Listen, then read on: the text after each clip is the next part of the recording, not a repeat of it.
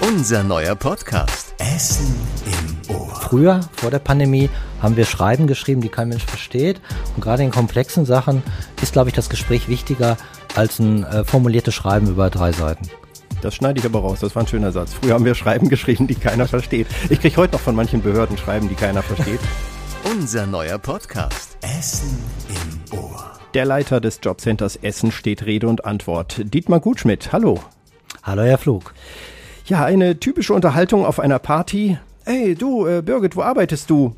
Ich arbeite beim Jobcenter. Oh je, du Arme. Hören Sie das auch manchmal? Das höre ich auch manchmal, Herr Flug. Und äh, ich selber an, werde ja auch gefragt, äh, gerade im Urlaub. Ich komme gerade aus dem Urlaub. Und äh, dann antworte ich, ich bin bei der Stadt Essen im Jobcenter. Und dann kommt auch immer genau wie gerade die, äh, wie Sie das gerade skizziert haben, kommt dann, oh je, aber Sie können darauf entsprechend antworten, ich mache meinen Job immer noch gerne und der hat auch gute Seiten. Auf jeden Fall, Herr Flog. Ich äh, stelle so ein bisschen meine Tätigkeit dar und äh, auch das, äh, warum ich dort bin. Und äh, ja, das sorgt dann immer für eine gewisse Aufklärung und äh, ich glaube, das Bild verändert sich auch durch meine Ausführungen. Das machen wir heute im Podcast und da werden wir genug Ausführungen und auch Fragen haben. Nicht alles ganz leichte Fragen natürlich, aber nähern wir uns heute mal dem Thema von drei Seiten. Hier im Podcast Essen im Ohr fragen wir Persönliches, auch mittels Steckbrief und Kurzfragerunde.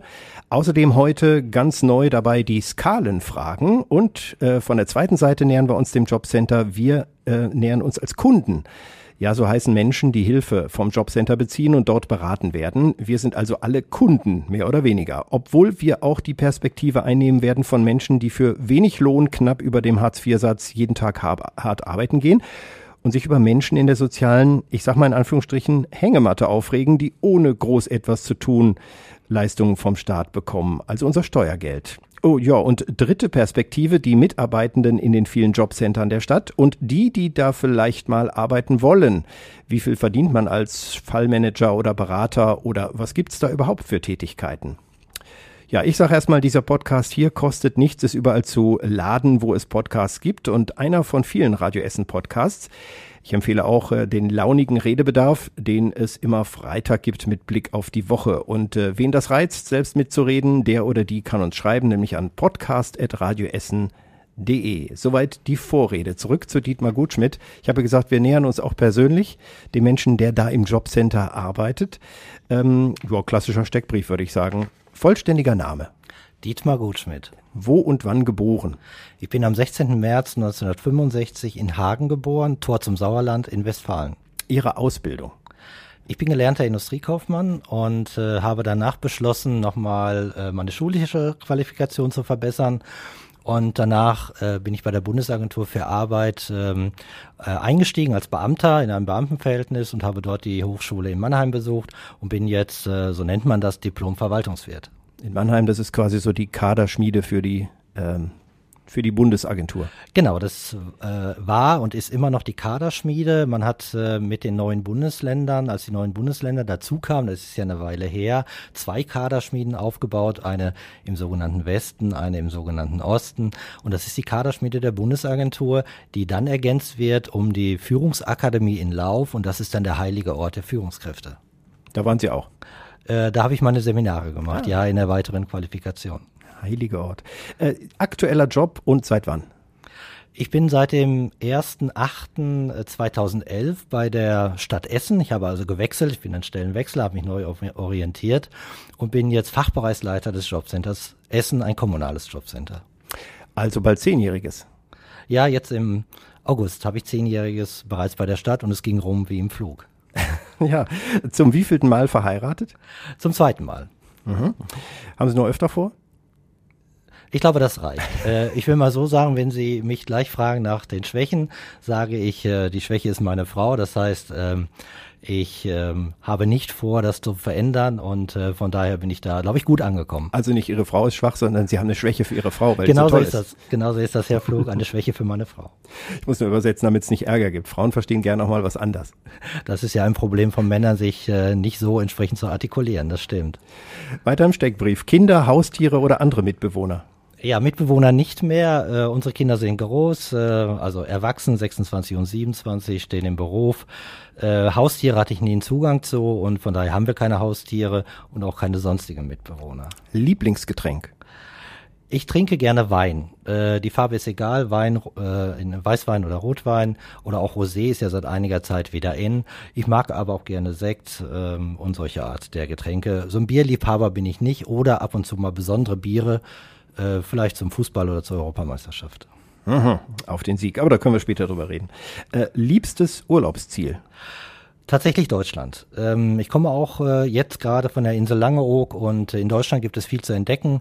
Ich war während meiner Zeit bei der Bundesagentur äh, zum Aufbau in, der Arbeitsverwaltung in den neuen Bundesländern, äh, in den neuen Bundesländern in, in Neubrandenburg und in, in Cottbus. Und wir reisen gern durch das Land und lernen gerne äh, schöne Orte kennen. Da haben wir in Deutschland so viel. Äh, von daher Lieblingsort äh, Deutschland. Ihre besten Eigenschaften? Äh, ich glaube, ich bin ein äh, sehr kommunikativer Typ und ähm, äh, sehr zugewandt, empathisch und sehr verlässlich. Das würde ich mal als beste Eigenschaften bezeichnen. Sie waren pünktlich hier, das kann man sagen. Das war zuverlässig schon vor Wochen vereinbart. Ihre größte Macke? Ja, die Schwäche für meine Frau. Äh, mhm. Das ist meine größte Macke. Äh, ansonsten würde ich noch sagen, dass ich sehr ähm, ungeduldig bin bei Themen, die mir sehr wichtig sind. Und ich weiß, in, in anderen oder mit anderen Kolleginnen und Kollegen äh, sind die Prioritäten ja manchmal anders und da kann ich dann schon sehr ungeduldig sein. Und das würde ich mal als größte Macke bezeichnen. Größtes Hobby? Ich koche gerne. Ähm, ich habe ja gerade ein bisschen erzählt, ich äh, bin gelernter Industriekaufmann. Ich wollte mal Koch werden oder Konditor. Ah. Mit 16 Jahren, beziehungsweise mit 15 Jahren, habe aber keine Ausbildungs, äh, habe keine Ausbildungsstelle bekommen und habe mich dann ein bisschen umorientiert und wurde Industriekaufmann, weil mein älterer Bruder Industriekaufmann gelernt war, äh, hat. Und so war das damals mit der Berufsorientierung. Deshalb ist mein Hobby heute noch äh, gerne essen gehen, essen kochen vor allen Dingen auch und das macht mir einfach Freude und dann das Problem damals mit der Berufsorientierung heute zum Beruf gemacht quasi. Genauso ist das und ähm, das ist eine gute Allianz, würde ich das mal, so würde ich das mal heute beschreiben. Lieber Tee oder Kaffee? Ich bin ein Kaffeefan in allen Variationen.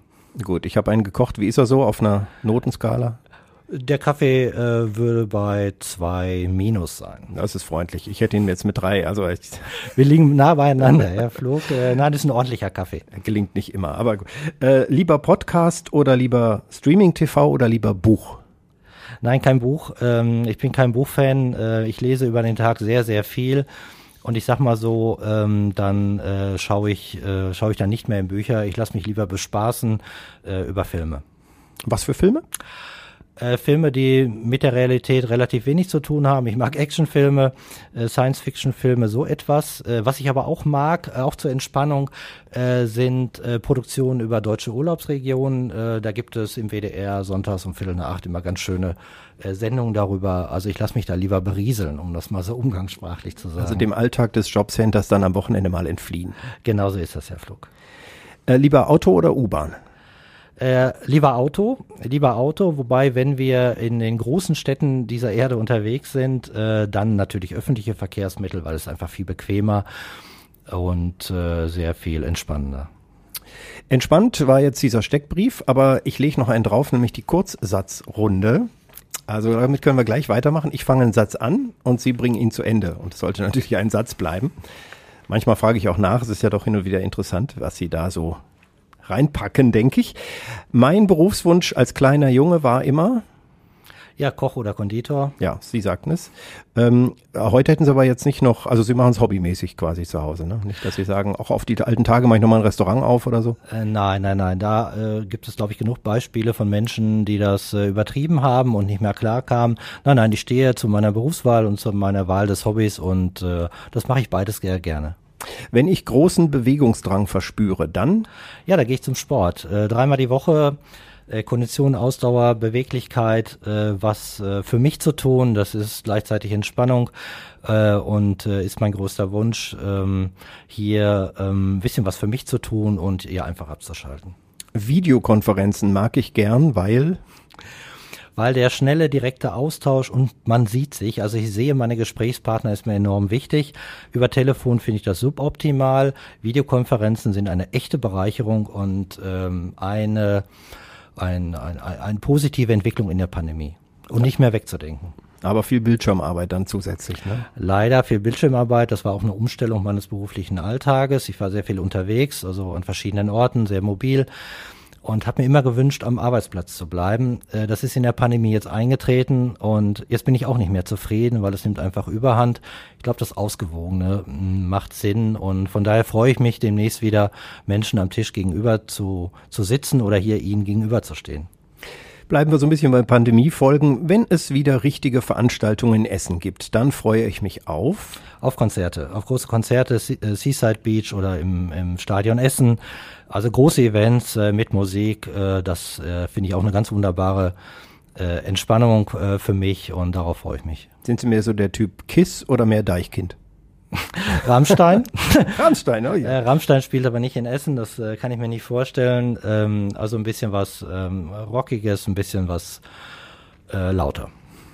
Was ich mir von dem nächsten Kanzler oder der nächsten Kanzlerin wünsche, ist eine Reform in der Grundsicherung mhm. ähm, und eine hohe Verlässlichkeit in der Außenpolitik äh, dass es so wie Deutschland äh, aufgestellt ist in der sozialen Marktwirtschaft weitergeht, dass wir Einfluss haben auf äh, schwierige äh, Entscheidungen in der Welt zum Thema der Globalisierung, weil ich einfach glaube, äh, Deutschland äh, hat in den letzten Jahren wirklich eine gute Position in der Welt eingenommen und das äh, muss auf hohem Niveau weitergeführt werden. Und ich glaube, das äh, ist in der jetzigen Zeit eine ganz schwierige Aufgabe und ich bin sehr gespannt, wie die Politik oder die Bundeskanzlerin oder der Bundeskanzler dies löst. Zur Grundsicherung kommen wir später noch. Das ist ja nun quasi auch Ihr Berufsthema. Ähm, da gibt's natürlich Fragen, aber wir müssen kommen an einem nicht vorbei. Man muss dazu sagen, Herr Gutschmidt steht vor einem Bildschirm, der hier immer läuft, und da läuft lief gerade die Pressekonferenz mit Jogi Löw. Das sah eigentlich ganz gut aus. Jogi Löw im Hintergrund, Sie im Vordergrund, hat sich ganz gut gemacht. Weißes Hemd hat Herr Gutschmidt an, also wie für die Pressekonferenz gemacht. Ähm, ich sehe es beides. Also ich habe die nächste Frage in der Kurzsatzrunde. Das nächste Spiel der deutschen Fußballer bei der Europameisterschaft sehe ich sehe ich äh, in der Sporthalle. Also dreimal die Woche gehe ich zum Sport, habe ich gerade gesagt. Ja. Äh, heute gibt es keinen Sport, äh, persönlicher Sport, sondern wir schauen uns das gemeinsam an äh, mit einer kleinen Gruppe von äh, Sportinteressierten und äh, da wird gegrillt und auch etwas dazu getrunken und dann feiern wir den Sieg Deutschlands. Wenn die Agentur für Arbeit mal wieder die monatlichen Arbeitslosenzahlen vorstellt, dann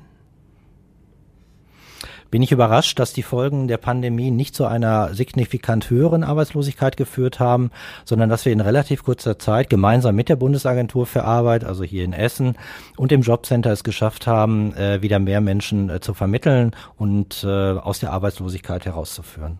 Die sozialen Medien sind für mich äh, spannend, äh, bin selber aber nicht in Facebook oder sonstigen sozialen Medien äh, verhaftet. Äh, ich finde das interessant, spannend, äh, aber auch manchmal kritisch. Jetzt habe ich was Schönes. Digitalisierung ist in deutschen Behörden manchmal noch ein Fremdwort, denn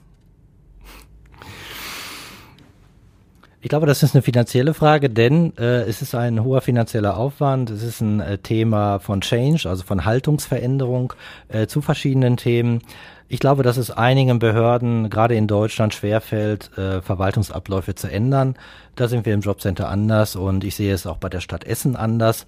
Äh, der Wille, äh, das Volumen ist da und äh, ich glaube, dass wir da auf einem guten Weg sind in Essen, bei der Stadt und im Jobcenter. Also meinen Sie in Essen sind wir schon digitaler als in manchen anderen Behörden in anderen Städten? Wir sind, ähm, so würde ich das einschätzen, auf dem mittleren Platz. Hm. Ich weiß aber natürlich über den äh, OB, also über Herrn Kufen, über Herrn Renzel, über den Verwaltungsvorstand, dass wir alle Ressourcen ähm, in die Hände anpacken und äh, äh, mit Herrn Adelskamp, äh, dem CDO, diese Dinge zu verändern. Das Bürgerrathaus steht ja genau für diesen Prozess. Das Bürgerrathaus wird ein digitaler Ort sein. Er wird aber auch Möglichkeiten bieten der persönlichen Kommunikation an einem Ort in sogenannten Beratungszimmern. Also ich glaube, das Bürgerrathaus steht für den Prozess, den wir vor uns haben und das ist aus meiner Sicht ja eine mittelfristige Perspektive und da werden wir sehr weit vorne sein äh, zum Thema Bürgerrathaus. Okay, für einen Satz war das natürlich jetzt recht lang. Und neues Stichwort Bürgerrathaus. Und was ist ein CDO? Äh, Chief Digital Officer. Also irgendwas mit äh, digital, also, genau. Ähm, er steht für äh, Digitalisierung und für den gesamten Prozess, um alle äh, Bereiche, die in der Stadt in diesem Prozess verankert sind, äh, zu äh, fokussieren, äh, aus einer Hand äh, zu bündeln und diesen Prozess einfach voranzutreiben. Und von daher hat man diese Ressource vor einiger Zeit geschaffen und das steht ja auch für den Prozess ja, ein wichtiger Job, aber der hat sich ja nicht leicht, alle davon zu überzeugen. Ich weiß das bei uns, wir haben ja auch neue IT bekommen und äh, die Kolleginnen und Kollegen wissen spätestens, wenn sie bei mir sind, Jetzt müssen wir ein bisschen mehr Nerven und Zeit mitbringen. Jetzt kommt der, wenn der einen Knopf drückt, dann ist ein Programm weg, das noch nie weg war. Aber das ist eine andere Geschichte.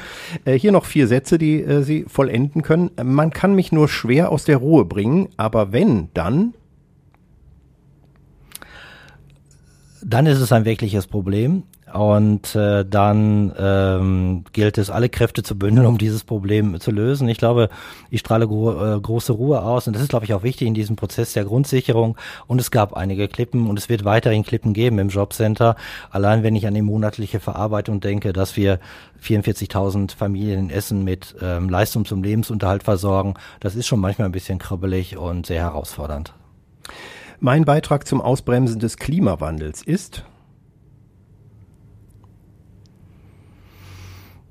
ab und zu Radfahren. Ähm, ich denke darüber, oder wir denken darüber nach, ein E-Bike anzuschaffen, so dass ich auch äh, vorhabe, und das ist eine gute, glaube ich, äh, eine gute Absicht, ähm, demnächst die eine oder anderen Strecken mit dem E-Bike zur, zur Arbeit zu machen. Ähm, ich glaube, das ist eine gute Variante, um äh, Gutes zu tun. Als Jobcenter-Chef braucht man nur wenig Schlaf, nämlich? Den kann ich gar nicht so schnell beenden. Ähm, Also ich schlafe gut und kann dazu gar nichts sagen. Ich kann den Satz jetzt nicht vernünftig beenden. Also ich schlafe gut, äh, aber manchmal halt sehr unruhig. Äh, und das merkt man, wenn ich schlecht geschlafen habe oder wenig geschlafen habe. Deshalb sage ich als Jobcenterleiter, braucht man, glaube ich, viel Schlaf. Wie schlecht haben Sie denn 2018 geschlafen? Stichworte der Redaktion. Die haben ja aufgeschrieben, 2018 landete das Jobcenter Essen im bundesweiten Ranking der schlechtesten Jobcenter auf Platz 3 von 400. Jede dritte Widerspruch war berechtigt. Da haben Sie wahrscheinlich sehr schlecht geschlafen. Da habe ich tatsächlich auch schlecht geschlafen, äh, weil ich es unfair finde, äh, aus einer Statistik mit äh, 100.000 verschiedenen Daten äh, ein oder zwei Daten herauszugreifen, wo wir tatsächlich diesen Platz haben. Das spiegelt nicht die Arbeit meiner Mitarbeiterinnen und Mitarbeiter wider und das finde ich äh, nicht nur unfair, sondern finde es auch ähm, nicht angesagt, äh, weil es ist keine Wertschätzung für das, was meine Kolleginnen und Kollegen jeden Tag machen. Gab es so ein Ranking danach nochmal, irgendwas in der Richtung?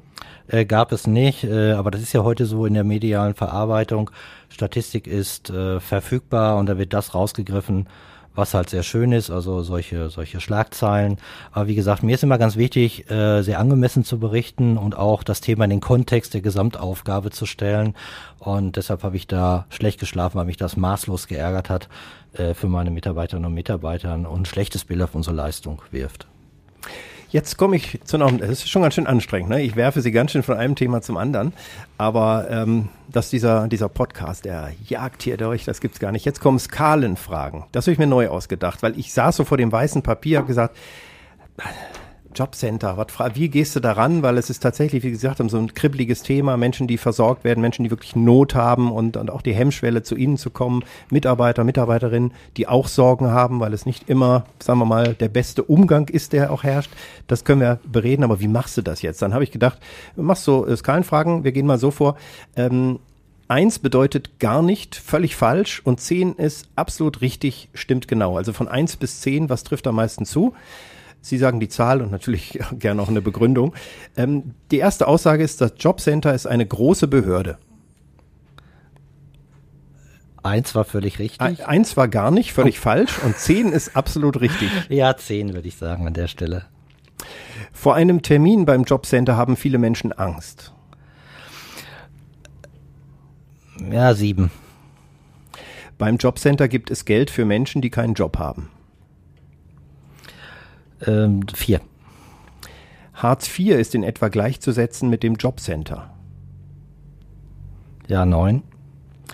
Ohne Jobcenter hätten viele Essener keine Anlaufstelle. Acht. Langzeitarbeitslose kommen meistens über Fortbildungen wieder an Arbeit. Acht. Das Jobcenter kann viele Menschen in ihren Lebenssituationen beraten. Neun. Ich werde da gleich nochmal nachhaken. Das sind ja jetzt erstmal. Ne? Äh, beim Jobcenter arbeiten ist gefährlich. Zwei. Haben Sie einen Sicherheitsdienst? Äh, wir haben einen Besucher- und Sicherheitsdienst, ja. Also ein bisschen gefährlich schon. Also Zwei. Ein, ja, eins hätte ich ja nicht geglaubt und so. Okay. In Corona-Zeiten war das Jobcenter besonders wichtig. Zehn. Warum? Wir haben ähm, von einem auf den anderen Tag äh, schließen müssen, ähm, also die Türen schließen mhm. und trotzdem die Erreichbarkeit zu 100 Prozent sicherstellen müssen. Das ist auch eine Phase, in der ich sehr schlecht geschlafen habe und mehr als nur eine Nacht schlecht geschlafen habe, weil es einfach wichtig ist, die verschiedenen Lebenssituationen aufzunehmen ähm, und gerade auch den Lebensunterhalt sicherzustellen. Und gerade im SGB II, also im Hartz-IV-Bereich, gibt es so viele äh, Individuallösungen und so viel individual Dinge, die geregelt werden, sich verändern und was auch immer. Also das Gesetzeswerk ist ja sehr komplex, weil es immer eine Einzelfallregelung ist und mit Pauschalen wenig zu machen ist. Und wir haben an äh, normalen Öffnungstagen ähm, rund 1500 Kunden pro Tag gehabt mit Veränderungen, mit, mit, mit, mit bestimmten ähm, Ideen oder, oder ähm, ja halt Veränderungsanzeigen. Und das von einem auf den anderen Tag sicherzustellen, war äh, herausfordernd, um einfach den Lebensunterhalt sicherzustellen. Und das haben wir gut hinbekommen. Ja, wie ist das Jobcenter in der Corona-Krise damit umgegangen? Also Kundenkontakte mussten ja zurückgefahren werden, aber einige mussten ja doch gehen. Und wie ist es jetzt? Wird jetzt wieder geöffnet? Kommen jetzt wieder Genau, also wir haben, genau, Herr Flug. Äh, wir haben uns ausgerichtet nach der ähm, Corona-Schutzverordnung ähm, des Landes, aber auch so der Strömungen, äh, wenn ich also die Presse verfolgt habe oder die Politik. Es ging immer darum, die Sicherheit äh, und Hygienevorschriften ähm, einzuhalten, das heißt die Sicherheit für die Mitarbeiterinnen und Mitarbeiter herzustellen, als auch den Kundenanliegen gerecht zu werden. Und äh, von daher haben wir in der ersten Phase sämtliche Kontakte per E-Mail oder telefonisch hergestellt. Das hat super gut funktioniert. Wir haben also unsere Service-Hotline erweitert auf jeden Standort. Das heißt, wir haben jetzt insgesamt elf Hotlines. Das heißt, wir haben die telefonische Erreichbarkeit erhöht. Wir haben die E-Mail-Postfächer geöffnet. Also man muss sich vorstellen, äh, weil wir keinen Dokumenten-Upload haben über das über den Servicebereich, der wird erst in diesem Jahr eingerichtet haben äh, unsere Kundinnen und Kunden dann ihre Unterlagen fotografiert und geschickt und das sprengt jedes Postfach. Das mussten wir hochfahren. Also diese Kommunikation ist darüber gelaufen und in der Zeit der, ähm, der nicht des kompletten Lockdowns hatten wir sogenannte Beratungszimmer. Das heißt, wir haben eingeladen, je nach Kundenanliegen, und haben da in den persönlichen Beratungszimmern mit allen Schutzvorschriften, die man so kennt, Maske, Lüftung, Maske, so. Lüftung, ähm, Plexiglas und so weiter, haben das gemacht. Und das haben wir seit dem 1.6. wieder hochgefahren. Und für die nächsten zwei, drei Wochen haben wir jetzt 2200 Kundenkontakte. Ich habe das nochmal nachgeschaut. Also wir sind gut im Geschäft, wir sind äh, erreichbar, ansprechbar. Nicht in allen Dingen sofort, auch das ist so. Ähm, nicht, nicht jeder Bürger, jede Bürgerin hat sofort das Gefühl, dass sie, dass sie mit ihrem Anliegen durchgedrungen ist, aber wir gehen denen immer nach und wir sind in der gesamten Zeit der Pandemie sehr erreichbar. Und jetzt haben wir die ähm, Beratungszimmer wieder geöffnet, aber wir werden nicht zurückkehren äh, zu einem ähm, unterminierten Geschäft. Die Terminierung hat viele, viele Vorteile, auch für Kundenanliegen. Oh. Naja, ich stelle mir das schon schwierig vor. Also erstens, wenn sich nicht alle an äh, Termine halten, aber auch dieses Digitale, was Sie gerade gesagt haben, also so ein Dokument abfotografieren, das muss ja erstmal das Richtige sein, dann ist das vielleicht verknittert oder nicht richtig drauf. Kann mir vorstellen, dass äh, da die einen oder anderen Jobcenter-MitarbeiterInnen Probleme hatten, äh, sich da durchzuwühlen. Ja, das ist auch so. Es gab unglaublich äh, viele äh, Papiere. Aber der Vorteil ist, äh, weil wir häufig kritisiert werden mit dem Thema Post geht verloren, auch das ist nicht fremd, das ist in einer großen Behörde so, Jetzt ist alles dokumentierbar per E-Mail, äh, das lässt sich wieder verschicken, der Eingang ist äh, zertifiziert ähm, und äh, wenn die Kontaktdaten da waren, haben meine Kolleginnen und Kollegen einfach zurückgerufen. Also wir haben eine viel schnellere, einfache Kommunikation. Früher, vor der Pandemie, haben wir Schreiben geschrieben, die kein Mensch versteht und gerade in komplexen Sachen ist, glaube ich, das Gespräch wichtiger als ein äh, formuliertes Schreiben über drei Seiten. Das schneide ich aber raus. Das war ein schöner Satz. Früher haben wir Schreiben geschrieben, die keiner versteht. Ich kriege heute noch von manchen Behörden Schreiben, die keiner versteht, aber okay. äh, das ist ein anderes Thema. Da laden wir die entsprechenden Behördenleiter dann auch mal ein. Ähm, ich würde gerne nochmal auf die Kundensicht, die Perspektive gehen. Also die Menschen, die sich bei Ihnen melden, weil sie zum Jobcenter kommen. Sie bekommen, Sie haben vorhin gesagt, SGB II, Sozialgesetzbuch. Diejenigen sind schon eine Zeit arbeitslos und werden langzeitarbeitslos. Das sind ja im Grunde genommen die Kunden. Kunde klingt ja immer so, als würde ich mal eben zu Edeka oder Aldi gehen und mich dafür frei entscheiden. Aber ich möchte eigentlich gar nicht so gern Kunde bei Ihnen werden, also so nett ich Sie finde. Äh, deswegen ist es ein bisschen verwirrendes Wort, finde ich. Ähm, aber die Kunden sind doch diejenigen, Sie haben es ja gerade auch gesagt, in, bei den Skalenfragen, die ähm, eben keinen Job haben, die Sie als Anlaufstelle nehmen, wo es um Leistung, um Geld, um Hartz IV geht. Genauso ist das, Herr Flug. Also der Kundenbegriff ist keine Erfindung des Jobcenters Essen, sondern ist auf der Bundesebene im, im Zuge der Hartz-IV-Reform geboren worden. Äh, Kunde drückt es, drückt es ja nicht richtig aus, weil sie ja keine Wahl haben. Ähm, und ähm, aber ein besserer Begriff ist der Politik und uns auch noch nicht eingefallen. Abgesehen davon äh, konnotiert das ja immer Kunde ist König und ich weiß nicht, ob das immer die die richtige Wahl ist. Aber gut. Aber Sie müssen es nicht kommentieren. Das, das äh, Gesicht beschreibe ich nicht, aber man hätte vielleicht, aber es ist auch schwer, die, die passenden Begriffe zu finden. Bleiben wir also mal bei den Kunden. Das ist auch ein schwieriger Begriff und Kunde ist König, um das nochmal aufzugreifen, weil das scheue ich mich gar nicht äh, ist natürlich äh, eine subjektive Wahrnehmung auch. Ich glaube, dass wir an vielen Stellen eine gute Dienstleistung erbringen, also meine Kolleginnen und Kollegen und auch Türen öffnen, Chancen ermöglichen. Und das ist so die eine Seite des Jobcenters. Das Jobcenter hat ja zwei ähm, Bereiche, äh, den Leistungsbereich, das ist der äh, in meinen Augen auch sehr, sehr schwierige Bereich, weil es Einzelfallentscheidungen gibt, aber auch der Marktbereich. Das heißt, äh, Menschen wieder in Arbeit zu bringen oder in Ausbildung. Und äh, das ist eine Facette, die ähm, sehr viel äh, Mehrwege aufzeigt und immer positiv auch behaftet ist. Ähm, ja, wer wird Kunde oder Kundin des Jobcenters? Äh, wir haben rund 20 Prozent der Kundinnen und Kunden, die bereits erwerbstätig sind. Das heißt, trotz der Erwerbstätigkeit, egal ob sozialversicherungspflichtig beschäftigt oder selbstständig, da reicht das Einkommen nicht aus und von daher gibt es dann den Antrag und die Parallelantragstellung äh, SGB II Hartz IV. Ähm, und zum anderen haben wir einige äh, Kundinnen und Kunden, die halt vorher schon Teil der Arbeitslosigkeit durchlaufen haben bei der Bundesagentur für Arbeit, also über SGB III, Sozialgesetzbuch ja. als Versicherungsleistung. Und wenn das ausläuft, und äh, das ist doch in der Regel, um da zu fragen, wenn, wenn ich jetzt rausgeschmissen werde, ja, und werde arbeitslos zum Beispiel, dann bin ich, ich glaube, ein Jahr Je nachdem, wie alt Sie sind, in der Regel ein Jahr ein Kunde. Jahr Arbeitslosengeld äh, 1. Genau, Arbeitslosengeld 1, SGB 3. Bestimmter Anteil von dem, was ich zuletzt verdient habe. Und wenn ich dann keinen neuen Job finde oder nicht will oder aus welchen Gründen krank werde, wie auch immer, irgendwann falle ich quasi ein Stück weiter in Arbeitslosengeld 2. Ja, dieses äh, äh, Weiterfallen, ich glaube, das ist auch äh, genau der Prozess, der wirklich kritisch ist. Hm weil über die Arbeitslosenversicherung äh, ist man ja eine Behörde gewohnt. Ähm, man trägt seine Daten ein, gibt es der Bundesagentur, das ist relativ ähm, äh, unkritisch.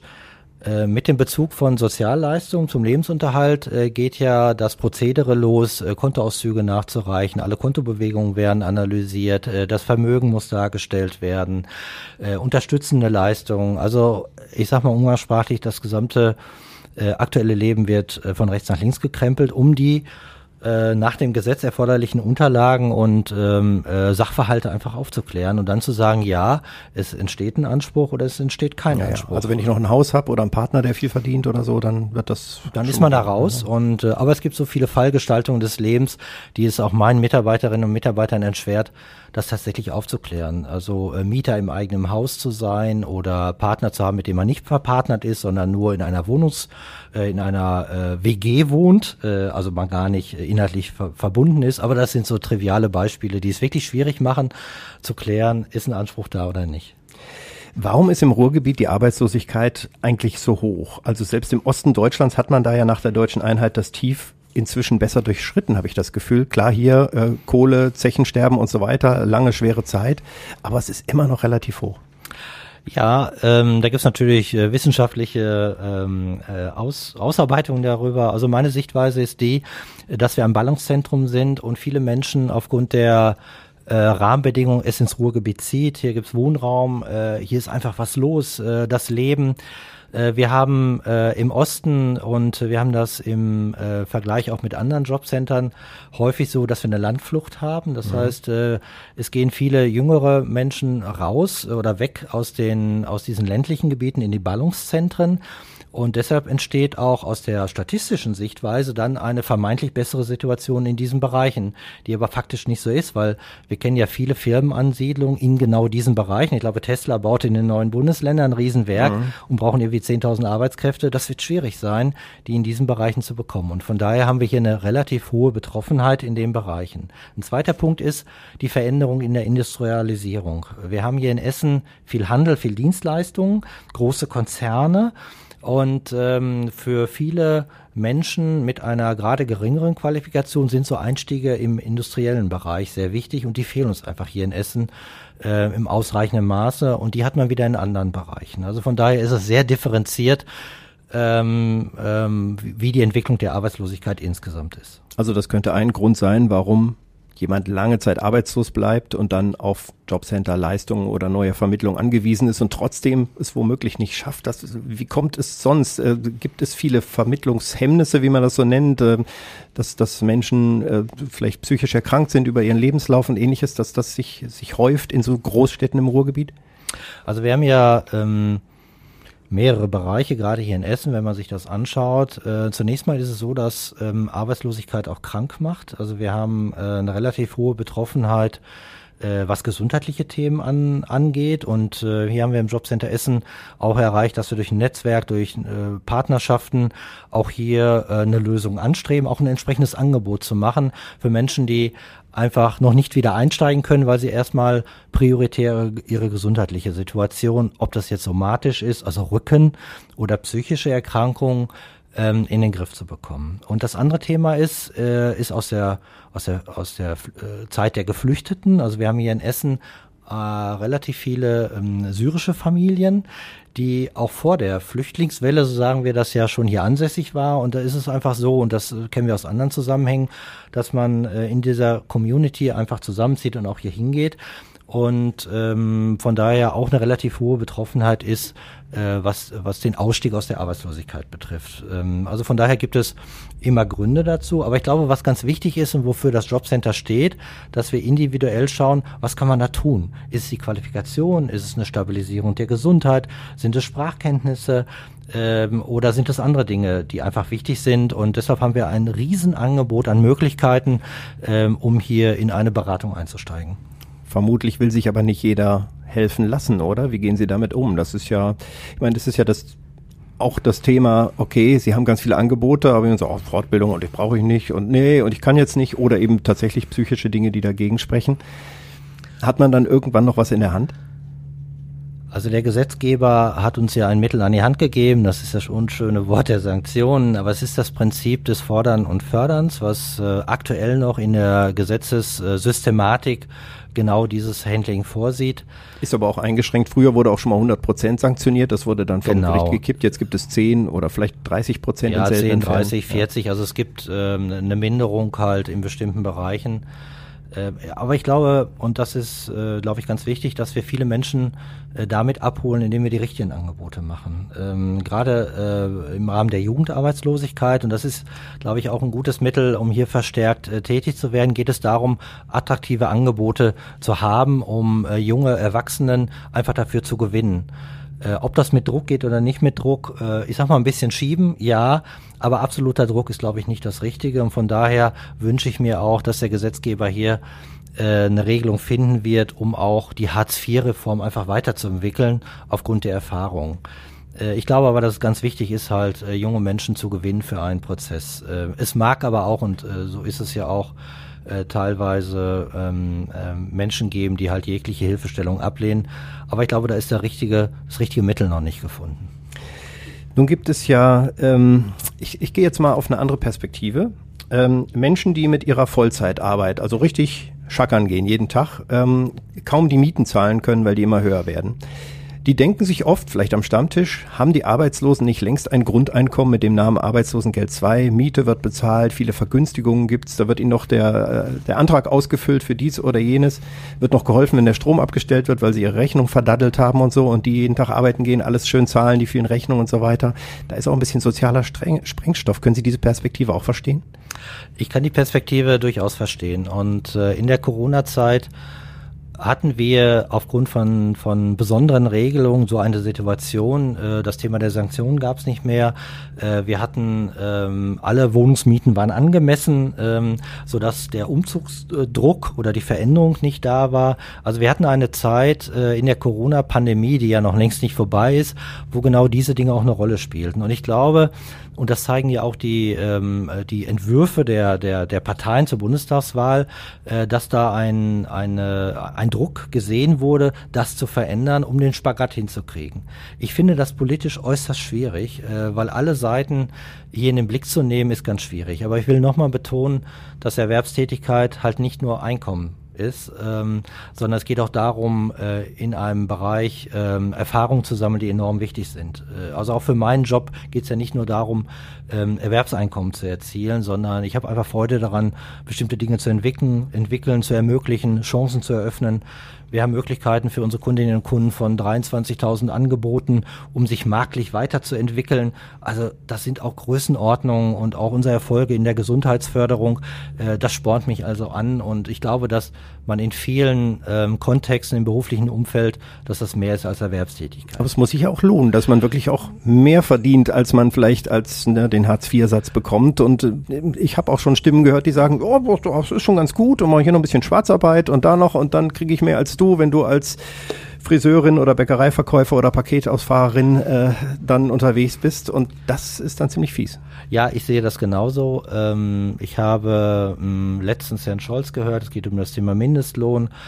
Die Debatte um den Mindestlohn und in dem Abstand, ähm, das finde ich auch richtig und wichtig. Und äh, ich finde auch, dass man sich politisch auf den Weg gemacht haben, haben in bestimmten Bereichen äh, auch für einen höheren Mindestlohn zu sorgen, ist, glaube ich, der richtige Weg. Die richtige Balance ist, glaube ich, noch nicht gefunden. Ähm, und deshalb, glaube ich, finde ich es auch nicht trivial zwischen dem Grundeinkommen oder äh, der Lösung über das Sozialgesetzbuch 2 und einem Erwerbstätigen halt die richtige Balance zu finden. Muss der Staat da noch mehr kontrollieren, also zum Beispiel Schwarzarbeit oder dass eben die Angaben richtig sind und ähm, dass Menschen auch die Angebote annehmen? Äh, das Thema der Schwarzarbeit, äh, da gibt es ja Prozesse in anderen Behörden. Das Hauptsaalamt äh, ist ja sehr aktiv oder wir auch in der Stadt Essen haben da eine, eine, eine Eingreifgruppe. Ähm, ich glaube, da muss man tatsächlich mehr tun. Aber auch bei denjenigen, die das anbieten, äh, dafür zu sorgen, äh, dass wir hier dieses Maß, ein gewisses Maß nicht überschreiten oder hier einfach dafür Sorge tragen, dass man über Schwarzarbeit halt ähm, da ähm, seine Verdienstmöglichkeit erweitert. Ich glaube, das, was heute anders ist als zu meiner Zeit, dass es einfach so ist, auch mehrere Jobs zu haben. Ob es mehrere Minijobs oder eine Hauptverdienstmöglichkeit mit einem ergänzenden Minijob, ähm, das hat sich, glaube ich, auch aus Amerika durchgesetzt, äh, dass wir an verschiedenen Stellen tätig sind. Ähm, und das hat sich auch in der Corona-Pandemie gezeigt, dass ja viele Minijobs weggefallen sind. Und das hat schon zu Beeinträchtigungen geführt und auch zu ähm, zu, zu, äh, zu den Themen, die uns im Jobcenter berühren, weil durch einen Minijob war man raus aus Hartz IV, als er nicht mehr angeboten wurde, gerade in der Gastronomie, war es wichtig, hier eine soziale Sicherung zu haben und das haben wir hingekriegt im Jobcenter. Also das Jobcenter sichert auch ein wenig den sozialen Frieden, wenn es darum geht, schnell eine Versorgung oder eine, äh, einen Rückhalt zu haben für zum Beispiel solche Fälle wie bei Corona, aber eben auch, ähm, um nicht ins Bodenlose zu fallen. So sehe ich das auch. Äh, wir leisten einen Riesenbeitrag. Ähm, 43.000, 44.000 Familien, ähm, 80.000 Hilfeempfänger, wie es so heißt im, im Behördendeutsch. Das ist schon ein hoher Anteil hier in Essen und man mag sich vorstellen, wenn mal eine Monatszahlung nicht klappt und wenn die Zugänge nicht da sind, äh, wie gesagt, das sind die Dinge, wo ich schlecht schlafe und äh, ich glaube, da ist eine Menge los, äh, wenn das mal misslingt. Inwieweit, Sie haben das vorhin angedeutet, müsste die Grundsicherung reformiert werden? Ja, wir haben ein Beispiel in der Reform und zwar das äh, sogenannte Teilhabechancengesetz. Das ist der soziale Arbeitsmarkt, der seit einigen Jahren ist. Das garantiert einen ordentlichen Arbeitsvertrag über maximal fünf Jahre. Und äh, das ist ein Modell, ähm, was in der Gesetzgebung befristet ist, äh, zunächst auf fünf Jahre und äh, ist aus meiner Sicht ein gutes Mittel, um aus dem leidigen Thema der Gemeinwohlarbeit, also ich bin in, in der sozialen Sicherung und bekomme, wenn ich arbeite, ein Euro oder ein Euro fünfzig pro Stunde. Äh, das finde ich nicht mehr angemessen. Ich glaube, jegliche Beschäftigung erfordert einen Arbeitsvertrag und das ist so ein Beispiel über das Teilhabechancengesetz, äh, was durchaus einen Weg weist, hier auch ähm, Beschäftigung mit einer sozialen Absicherung über einen Arbeitsvertrag zu generieren. Und das ist mein Verständnis von Weiterentwicklung. Da fällt mir noch eins ein, weil das ist ja im Wahlkampf jetzt auch wieder da. Von den Linken, von den Grünen, das bedingungslose Grundeinkommen. Wie stehen Sie denn dazu? Also dann fällt die Arbeit des Jobcenters ja zum Teil weg, weil wenn sich Menschen entscheiden, ach, ich nehme das bedingungslose Grundeinkommen, ich muss jetzt auch nicht immer dahin und diese Auf Anträge einmal ausgefüllt und dann vermittelt die mir auch keine Arbeit mehr. Ist doch super, oder? Also Herr Flug, ich bin ja Verwaltung. Ich setze ja das um, was der Gesetzgeber äh, vorsieht. Äh, ich finde die äh, Diskussion auf jeden, auf jeden Fall spannend. Das würde eine Veränderung der Verwaltungsstrukturen erfordern. Ich glaube aber, dass wir trotzdem ähm, in dem Bereich dann den Bereich der, der Leistungsgewährung hätten, weil das klingt immer so ganz einfach, aber aus meiner Vergangenheit, ich mache das jetzt ja 30 Jahre in dem Bereich, sind dann die Richtlinien, die dazu kommen, immer sehr, sehr schwierig. Also von daher glaube ich, äh, ist die Zielrichtung nicht ganz verkehrt aber die Umsetzung wird schon schwierig werden. Und das Jobcenter steht ja auch für die, für die marktlichen Chancen, also für die Vermittlung in Arbeit. Und es gibt viele Menschen, denen es wichtig ist, auch in der Gesellschaft einen Platz zu finden und nicht mit einem bedingungslosen Grundeinkommen dazu verdonnert zu sein, äh, umgangssprachlich zu Hause zu bleiben. Äh, das ist nicht das Bild, was ich von unseren Kundinnen und Kunden habe, sondern es geht eher darum, hier beratend zu tätig, äh, äh, beratend äh, zur Seite zu stehen.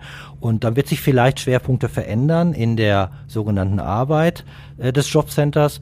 Aber ich glaube, es braucht eine gewisse Beratungstätigkeit und das wird sehr vielfältig sein in der Zukunft. Aber die Mitarbeitenden im Jobcenter werden ihren Job nicht gleich verlieren, wenn es dann so ein bedingungsloses Grundeinkommen gibt. Es wird so sein für die, für die Kolleginnen und Kollegen des Jobcenters, aber auch für mich, äh, dieses Thema des lebenslangen Lernens und das, was wir erfahren durch die Digitalisierung, durch Corona, was jetzt einen Schub bekommen haben.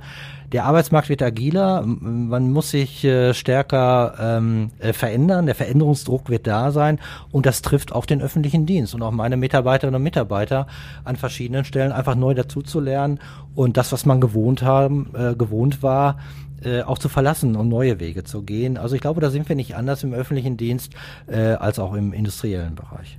Kommen wir doch zum Abschluss nochmal dazu, wenn jetzt jemand bei Ihnen arbeiten will, weil er sagt, der Dietmar Gutschmidt, das ist so netter, also der hat das so toll erzählt, so einen will ich als Chef haben. Und Sie sind ja Chef von, Moment, das sind über 1000 ne, Mitarbeiter, glaube ich. Rund 1200 Mitarbeiterinnen und Mitarbeiter, verändert sich aber täglich. Kennen Sie auch nicht alle persönlich mit Namen sofort? Nein, leider nicht mehr, leider nicht mehr. Ähm, wir haben ja elf Liegenschaften oder zwölf. Ich sitze in der Ruhrallee mhm. und wir haben in den Stadtteilen verschiedene Standorte. Ich kenne leider nicht alle Mitarbeiterinnen und Mitarbeiter. Was muss man eigentlich gelernt haben, um im Jobcenter zu arbeiten? viele Dinge gelernt haben. Es gibt verschiedene Wege, um bei uns zu arbeiten. Äh, natürlich klassisch über die äh, Ausbildung oder den äh, Studiengang ähm, bei der Stadt Essen oder in anderen kommunalen, ein, äh, kommunalen Zusammenhängen. Aber wir akquirieren auch ähm, sogenannt von draußen. Das heißt, wir haben gerade für den Bereich des, äh, der, der Arbeitsvermittler äh, rekrutieren wir und haben Stellenangebote für äh, Bürgerinnen und Bürger, die ähm, eine duale Ausbildung genossen haben oder einen Studiengang haben in verschiedenen Bereichen, entweder im Bachelorstudiengang oder im Masterstudiengang. Also wir profitieren davon, dass wir Menschen zu uns holen und äh, wertvolle Mitarbeiterinnen und Mitarbeiter gewinnen, die ein Stück Lebenserfahrung mitbringen, weil sie auf Situationen treffen, äh, wo es angesagt ist, äh, bestimmte Lebenssituationen richtig einzuschätzen, also empathisch zu sein. Also von daher gibt es vielfältige Wege, äh, zu uns ins Jobcenter zu kommen oder auch zur Stadt Essen zu kommen und dann ins Jobcenter. Also ich hätte noch eine Chance. Ich bin 54, ich hab, äh, bin empathisch, habe durchaus Arbeitserfahrung. Sie haben immer eine Chance, Herr Flug, auch bei uns im Jobcenter. Ich glaube, wir passen gut zusammen. Ähm, ja, dann werde ich mal meine Bewerbung. Ach so, ich mache das hier gerade noch fertig. Ähm, wenn Sie jetzt ähm, Menschen empfehlen, zu ihnen zu kommen und die sagen, ja, aber ist das nicht gefährlich oder äh, ich höre da immer so Sachen, ich weiß nicht und jemand hat mir abgeraten. Ähm, sind sie dann offen und ehrlich und sagen, ja gut, du weißt ja, auf was du dich einlässt? Oder sagst du, sagen sie auf der anderen Seite, öffentlicher Dienst, Angestellter bei der Stadt, bei einem großen, sagen wir mal, nicht pleite gehenden, äh, bei einer Institution, das sind ja die Vorteile, die man dagegen setzen kann. Das Thema Gewalt ähm, ist auch ein Thema des Jobcenters ähm, im gesamten Bundesgebiet und äh, das ist, was ich wahrnehme, sind auch verschiedene Übergriffe ähm, in allen Jobs und Jobcentern oder in vielen Jobcentern. Wir hatten im Jobcenter Essen erst einen gewalttätigen Übergriff mit ähm, schwierigen Verletzungen, äh, Gott sei Dank nicht lebensbedrohlich äh, aus einer Situation heraus. Also von daher ist auch das Thema Gewalt und Aggression, auch psychische Aggression und Gewalt nicht zu unterschätzen. Wir bieten entsprechende Fortbildung an, aber es ist halt nicht das Tagesgeschäft. Es sind absolute Ausnahmesituationen Und von daher ähm, finde ich es auch wichtig, dass unsere Kolleginnen und Kollegen auch Situationen richtig einschätzen können, empathisch sind und das, was ich gerade sagte, auch bestimmte Lebenssituationen, ja, ich sag mal, nachvollziehbar sehen, um bestimmte äh, Situationen erst nicht entstehen zu lassen. Bezogen auf unsere gesamten Kundenkontakte, die wir haben im Jahr und auf unsere Mitarbeiterinnen und Mitarbeiter, ähm, ist das Gewaltpotenzial nicht erheblich. Ganz im Gegenteil. Äh, wir steuern das ein bisschen über Hausverbote auch und über äh, Strafanzeigen. Das ist in den letzten Jahren rückläufig. Ähm, und äh, ich glaube, man darf nicht unterschätzen, auf der einen Seite, dass wir unsere Sicherheitsstandards erhöht haben durch, durch unsere Kommunikationsschulung, die wir anbieten, äh, durch unsere Sicherheitsmaßnahmen auch. Auf der anderen Seite, glaube ich, ist es auch wichtig, äh, eine gute Beratungsleistung zu haben und Situationen einschätzen zu können.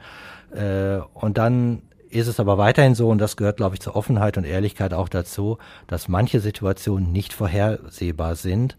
Und ich sag mal so, das, was jetzt auch ähm, passiert ist an, in anderen Bereichen, wenn jemand ähm, den Vorsatz hat, äh, zu verletzen und geht mit einer Stichwaffe in ein Gebäude, ähm, ist, glaube ich, ein umfänglicher Schutz nicht mehr möglich. Wir haben es ja jetzt leider in Würzburg gesehen, dass es einem auf der Straße beim Einkaufen leider auch passieren kann und dass es Menschen gibt, die aus welchen Gründen auch immer sowas tun. Ähm, aber ich wollte nicht so negativ enden, sondern auf der anderen Waagschale hatte ich ja öffentlicher Dienst. Ich glaube, Wochenendarbeit äußerst selten bei Ihnen. Ja, wir haben in der Corona-Zeit Wochenendarbeit ermöglicht. Also die Stadt Essen äh, hat ermöglicht an sieben Tage die Woche äh, von sechs bis zwanzig Uhr, damit wir uns einfach auf den Weg gehen und auch die äh, ansprechbar äh, sind für Kundinnen und Kunden. Also öffentlicher Dienst, äh, eine 100% Jobgarantie äh, natürlich. Also das mobiles, mobiles Arbeiten ist auch dabei, ne? Ja, also wir haben jetzt mittlerweile 800 Telearbeitenden, also mhm. wir haben den Zugriff ermöglicht.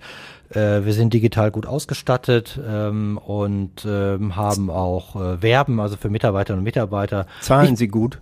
Äh, wir zahlen für den öffentlichen Dienst nach Tarifvertrag. Gut ist ja relativ. Ich glaube, was wir anbieten, ist ein ähm, Betriebsklima, eine Teamorientierung. Ähm, wir bieten einen modernen Arbeitsplatz an und wir sind entwicklungsfähig, gucken nach vorn, einfach dynamisch und äh, wir haben eine tolle Struktur äh, wie im Jobcenter Essen. Sie, Sie gehören ja zur Stadt Essen, also kommunal. Das sind dann die äh, entsprechenden Gelder. Ich glaube, Agentur für Arbeit zahlt ein bisschen mehr, oder wie ist das? Agentur für Arbeit zahlt äh, mehr und ein bisschen anders. Ähm, oh, Schweinerei. Ähm, äh, die zahlen für Sonderaufgaben nochmal irgendwie was extra. Äh, bei uns bei der Stadt ist das halt alles gut geregelt. Ich glaube, dass der Verdienst ist ordentlich. Und äh, aber es ist ja nicht nur der Verdienst. Es sollten äh, Mitarbeiterinnen und Mitarbeiter sein, äh, die äh, auch in der Aufgabe äh, stehen und ähm, auch für das, was sie tun, dann äh, einfach da sind. Äh, und der Verdienst ist, wie gesagt, ordentlich.